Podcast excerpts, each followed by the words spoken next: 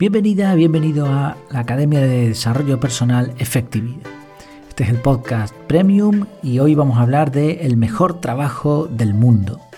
Primero veremos qué hace que algo sea un buen trabajo y después hablaremos de algunas conclusiones sobre el trabajo ideal. Una pregunta para empezar.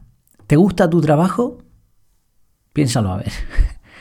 La mayoría de personas responderán con una buena dosis de frustración, en plan de, bueno, es lo que hay, hay que trabajar para comer o comentarios así. En mi caso, a raíz de los cambios laborales que he sufrido, entre comillas, últimamente, estuve pensando en cuáles son los requisitos para un buen trabajo. En mi vida laboral he tenido bastantes trabajos, por ejemplo, repartí pan, vendí periódicos en un cruce de carreteras, vigilé una urbanización por la noche, reparé ordenadores, trabajé para la compañía telefónica, monté alarmas en bancos, Emprendí también como electricista, fracasé como autónomo, estuve en una multinacional como delegado de zona y por último trabajo desde casa con una academia online.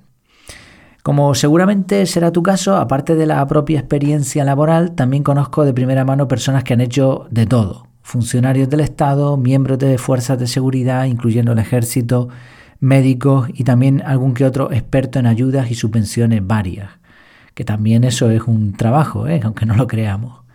Y en, los últimos años pues he conectado con personas que tienen trabajos muy raros, en plan como, bueno, pues como el mío, como este de la academia, de formación, de eh, personas que, se dedican al marketing de afiliación, que dan cursos, bueno, de todo tipo. Y, sigo conociendo, ¿eh? por ejemplo, he conocido recientemente una persona que se dedica al tema del humor, a dar charlas sobre el humor. Y, bueno, o sea, trabajos hay de muchos tipos. Claro, ¿qué se puede considerar o qué factores son clave para considerar un trabajo como algo ideal? Pues he listado algunas, algunas facetas de un trabajo, te las voy a ir comentando y añadiría algunas impresiones personales y después veremos a ver qué, a, qué, a dónde nos lleva todo esto.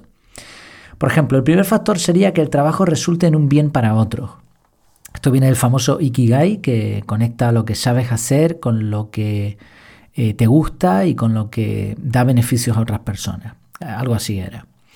Esto es relativo, lo de que el trabajo resulte en un bien para otros, o sea, que te dignifique, porque por un lado, a ver, tenemos extremos como vender drogas, que es difícil de justificar, pero sí que se puede encontrar sentido en trabajos como barrer la calle, y porque es un bien para la, sociedad y hay barrenderos que son muy felices con lo que hacen al igual que formar a los futuros presidentes de un Estado, pues también una persona puede disfrutar de ese trabajo que aparentemente se podría considerar de mayor estatus.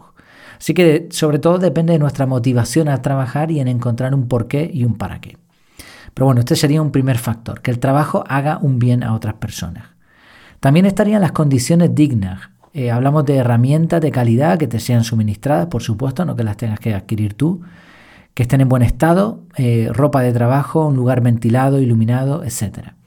La lista aquí es larga y la idea es que uno esté cómodo trabajando, que haya pocas fricciones. Obviamente si trabajas por tu cuenta, pues eres tú quien te tienes que suministrar a ti mismo estas condiciones dignas. Que presente un reto pero que no sea imposible. El tipo de trabajo debe ser un trabajo, no, es eh, vacaciones. O sea, tiene que representar un nivel mínimo de dificultad, pero no algo que sea imposible, porque eso sería súper frustrante. Sería ideal que la inversión en años de estudio en una profesión se rentabilice posteriormente, pero en todo caso la clave no es el tipo de oficio, sino la sensación al trabajar, esa alegría de que vas logrando cosas. En este sentido me parece que un trabajo manual, como puede ser la albañilería, cumple este requisito perfectamente. La albañilería, la construcción, ¿no? este tipo de trabajos, porque tú estás fabricando algo y lo, ves, ves el resultado. Pero bueno, hay muchos otros en donde eh, pues hay un reto, pero no es imposible y está esa sensación de logro. Que sea variable. Sabemos que nos aburre muchísimo hacer siempre lo mismo, así que un buen trabajo debería ser variable dentro de un marco. Recuerdo cuando leí el libro Deep Work que decía lo de mantenerse en una especialidad y, que eso te da muchas ventajas sobre estar cambiando de sector. Pero dentro de la misma especialidad la idea sería variar y trabajar por objetivos para mantener esa frescura. El trabajo también nos debería permitir crecer como personas. El trabajo, la familia, la salud, la espiritualidad y algunas otras son áreas diferentes. Y algunos sistemas o algunos autores establecen sistemas de organización donde se diferencian estos apartados, como si fuesen contenedores únicos. Sin embargo, yo pienso que en la vida real y en la vida que tenemos ahora mismo, gracias a o por culpa de los dispositivos y de la intercomunicación, las áreas están mezcladas. Te puede suceder que estás trabajando y atiendes una urgencia familiar durante tu jornada, pero también puede suceder que estés descansando o en tu casa y respondas un correo o estés escribiendo un libro porque eres escritor en cualquier horario, en vacaciones, etc. Entonces el punto no está en diferenciar, sino que, que el trabajo te permita seguir desarrollándote personalmente en todas tus áreas. Un trabajo que te limite o que te anime a ascender a costa de perder tu familia no sería un buen trabajo. Estar al aire libre esto es clave y ahora lo estoy notando bastante porque al trabajar desde casa pierdo un poco ese contacto con la naturaleza. Vale, no hablamos de, conducir por medio de un atasco durante horas, eso no, o de estar metido en una fábrica, sino de, estar al aire libre. Casi todos los trabajos en los que he estado mm, tenían esta, esta parte. Y reconozco que, que, es un factor que te da, te da felicidad. Cuantas más horas de trabajo tengas, y estés encerrado, digamos, en algún sitio, pues más importante es esta conexión con el aire libre, con eh, la luz solar, con, eh, bueno, pues con, todo este tipo de cosas. El clima debería ser variable, pero sin extremos, porque si estás trabajando en el Polo Norte, pues tampoco es, va a ser el mejor trabajo del mundo. El paisaje, si va variando, mejor. Aquí entraría ya pues recorrer largas distancias o incluso viajar por trabajo, de vez en cuando, estás, te da buenas sensaciones aunque también tiene su parte negativa. Hay muchos trabajos que directamente se realizan al aire libre, pero en el caso de que trabajes desde casa, pues hay que procurar ventilación, iluminación, olores, vistas al exterior, si es posible, y también es necesario hacer pausas frecuentes para salir, tomar un poco el aire o reducir la jornada para permitir disfrutar después de, en tu tiempo libre de, de estar con la naturaleza. Por supuesto, un factor clave es el salario. El salario debería ser alto y alto comparativamente con respecto al promedio de lo que se pagaría por ese oficio. O sea, si cobras lo mismo que todo el mundo, no será el mejor trabajo y si cobras menos, pues, pues todavía peor. El ideal sería un fijo, o sea, una parte fija en nómina eh, o, o que te lo asignes tú, da igual, más un variable por objetivos. Así tienes la seguridad de disponer de lo necesario y además puedes incrementar tu salario final gracias a los resultados del buen trabajo. Obviamente los criterios deben ser establecidos, perdón, sí, los, eh, objetivos deben ser establecidos con criterios, porque he escuchado en muchas empresas, sobre todo en la parte comercial, que cada año o cada temporada o cada trimestre, lo que sea, tienen que aumentar un 10% las ventas. Bueno, pues eso, eso no es posible porque, porque estamos hablando de un gráfico algorítmico, ¿no? ¿no? No sería este año un poco más que el anterior y además no todas las temporadas son iguales. Entonces, objetivos por criterio y que te paguen en compensación.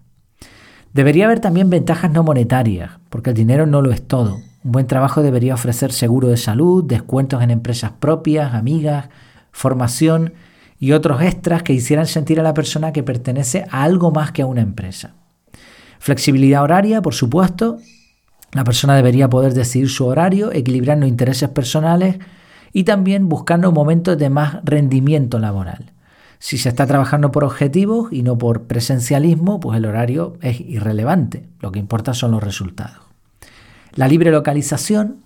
Considero que, por la experiencia que tengo y por lo que he estudiado y he preguntado, que tener un, centro base es importante, pero eh, no deberíamos estar 100% en ese centro base. O sea, deberías tener un lugar donde acudir donde a lo, mejor verte con compañeros, con jefes, hacer reuniones, lo que sea, pero luego el resto del tiempo que tengas mm, flexibilidad para moverte a otras ubicaciones o incluso pasar temporadas en otros países, mezclando vacaciones, aprendizaje cultural, aprendizaje de idiomas, reuniones de trabajo, lo que sea. Deberías de tener autonomía de ejecución, este punto es importante. En el caso de los trabajadores autónomos, el poder de decisión es bastante. Este sería el ideal y si trabajamos para una empresa, que sepamos muy bien cuál es nuestro rol, pero al mismo tiempo que tengamos poder de actuación sin tener que pedir permiso para ir al baño. Cobertura de errores. Este es un punto que no se suele tener en cuenta y es que nos vamos a equivocar. Entonces debemos contar con una buena red de seguridad. En el entorno empresarial esta red existe de por sí, o sea, tú porque cometas un error, a menos que sea muy grave, normalmente no te van a despedir, pero si trabajas por tu cuenta debes tener algún seguro o algo que te proteja de este tipo de cosas. Tareas de bajo impacto o inútiles descartadas, por supuesto, también. Eh, una de las cosas que más me enfada a mí como trabajador y eh, bueno, ahora lo sufro de manera diferente, pero cuando estaba en, las diferentes empresas, la parafernalia, la burocracia, normativas que no tienen ningún sentido, que no forman parte de tu especialidad, este tipo de cosas deberían delegarse, como hacen los autónomos con la parte legal y la de impuestos, o bien eh, prescindir de este tipo de cosas o subcontratarlo. Vamos a pasar a los jefes. Deberíamos tener buenos jefes o superiores, o preferiblemente ninguno, porque ya hemos hablado en el podcast, de hecho, de que por experiencia la mayoría de los jefes se convierten en malas, no malas personas, pero sí como que cambian, ¿no? no a menos que estén ya preparados para ser jefes, para tener autoridad, es complicado. Incluso a veces suele suceder que tienes un amigo, se convierte en tu jefe y empiezan los problemas. Se transforman. Eh, si quieres saber quién es Pepito, dale un gorrito. Algunas empresas han instaurado un sistema horizontal, pero la experiencia demuestra que rara vez funciona. Debe haber superiores e inferiores en un entorno empresarial, pero la solución aquí sería o bien tener mucha suerte o bien no tener jefe y pasar a lo que es la parte del autónomo, de trabajar por cuenta propia. Eh, compañeros socios, pues preferiblemente ninguno. Lo mismo que el punto anterior, los compañeros no los eliges tú, mm, a menos que seas el jefe, el dueño. Entonces vas a tener compañeros que te han asignado. Si es un socio lo eliges tú, pero la experiencia dice que esto también suele traer bastantes problemas. En general, ¿eh? estoy generalizando bastante. Las relaciones laborales de compañeros y socios no son la mejor idea si quieres disfrutar de un trabajo al máximo. A veces se consigue un buen ambiente de trabajo, pero no es algo casual, ¿eh? es bastante trabajado. Eh, un modelo de trabajo que soluciona esto, ya lo hemos comentado, es la delegación externa. Subcontratas servicios y listo. Lo pagas y punto. Y por último, los clientes. Buenos clientes o preferiblemente ninguno. Pues al igual que los jefes o los compañeros suelen ser un punto eh, especialmente problemático. Eh, muchos trabajadores prefieren estar a la sombra.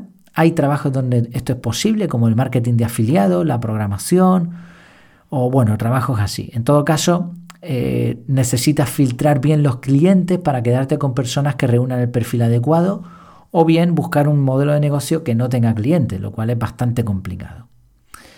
Bueno, estas son algunas facetas en las que podríamos ver, se podría cumplir eso del trabajo ideal, el trabajo perfecto. Igual se me queda algún punto atrás, he intentado ser bastante exhaustivo con un motivo. Y lo que quiero precisamente es lanzarte un reto. ¿Conoces a alguien que tenga un trabajo que cumpla con todos estos factores? Yo no lo conozco. No lo conozco. Y es más, te habrás dado cuenta de que algunos factores son incompatibles entre sí. Es muy complicado tener una, una cobertura ante errores y al mismo tiempo ser dueño de las decisiones que tomas, porque te haces responsable. Y si eres responsable, tienes que asumir riesgos. O sea, hay cosas que son incompatibles, no puedes cumplir con todas las facetas. Hace tiempo, hablando con unos amigos sobre el tema de la diferencia entre empleados y autónomos, eh, este amigo me dijo, no existe el trabajo perfecto. Y me costó asumir esa idea porque llevo meses enfocado en diseñar un trabajo que reúna muchos de los requisitos que he puesto antes. En parte lo he conseguido, por ejemplo, yo ahora trabajo desde casa, Puedo salir a pasear si quiero, tengo flexibilidad horaria, el poder de decisión es absoluto, es un trabajo digno en el que ayudo a otras personas, pero también carezco de otras cosas. Ahora mismo no tengo un salario previsible, yo no sé lo que voy a cobrar este mes, es imposible saberlo. Tampoco tengo esa cobertura de errores. Si mañana se me rompe la web porque metí la pata programando algo, pues hasta luego eh, negocio. Si me pongo malo porque tengo un accidente, pues a menos que tengas un seguro, en mi caso ahora mismo pues, pues prefiero no ponerme malo, porque es que ya no, no solo que tengas un seguro, no, sino que es que el trabajo se queda parado. Entonces, un seguro que te permita mantener, mantenerte económicamente, eso sí, es relativamente fácil, no son seguros caros, eh, o la seguridad social mismamente, también valdría, pero por otro lado pierdes tu capacidad de negocio, ¿no? Entonces, tendrías que buscar personas que lo llevaran, ya estamos hablando de socios, empleados, o sea, que no puedes tenerlo todo.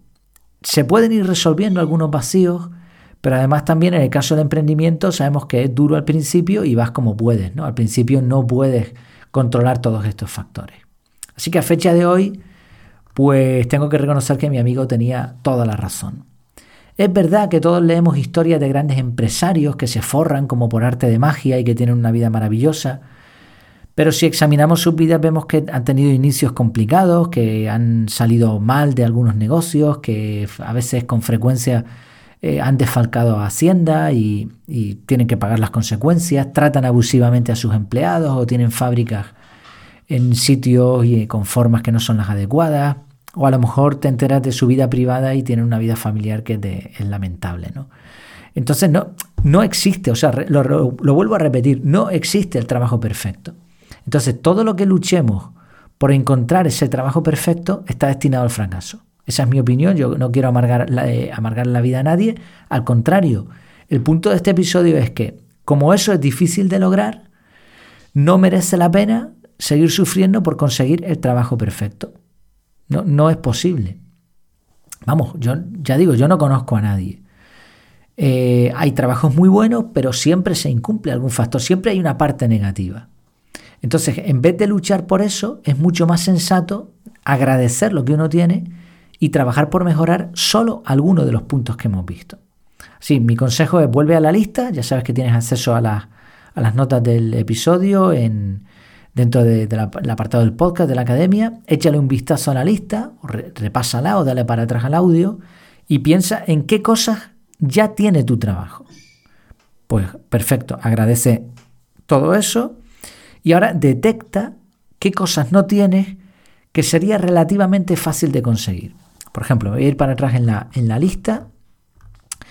Eh, la motivación, pues encontrar la motivación, eso es algo que, que puedes trabajarlo tú mismo. Las condiciones dignas, pues a lo mejor puedes pedir una herramienta mejor o puedes pedir una serie de cosas que no te la dan, pues nada, no pasa nada, pero a lo mejor lo puedes pedir y es fácil que te lo den. O a lo mejor puedes lanzar una propuesta o puedes conseguir algo de variabilidad o puedes mm, buscar parar e irte al aire libre o puedes pedir un aumento de sueldo o alguna otra ventaja, puedes pedir flexibilidad horaria o te puedes cambiar de trabajo, o puedes montarte tu propia empresa, o puedes montarte pues como un autónomo, como, como estoy haciendo yo. Eh, eliminar tareas, delegar, mm, intentar llevarte mejor con los compañeros.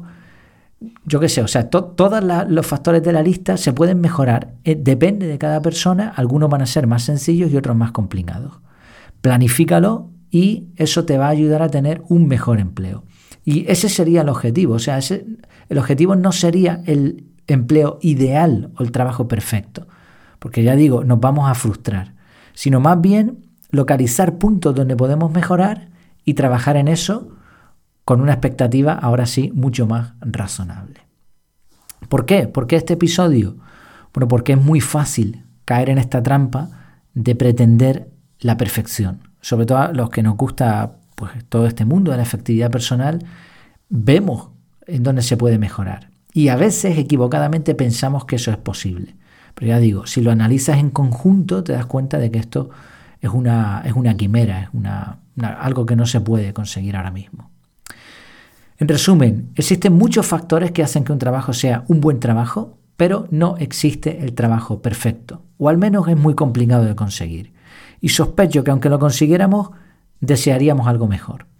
Por eso, en vez de luchar por el trabajo perfecto, tiene más sentido mejorar algunos de los factores que nos hacen sentir que tenemos un buen trabajo. Busquemos el más fácil de la lista y después podemos seguir con otros. Al final el trabajo es un medio para un fin, es una pieza más. Y ya que la mayoría lo necesitamos, pues hagamos que sea divertido. Muchas gracias por tu tiempo y por tu atención. Espero tus comentarios en el grupo privado o en efectividad.es barra contactar. Hasta la próxima.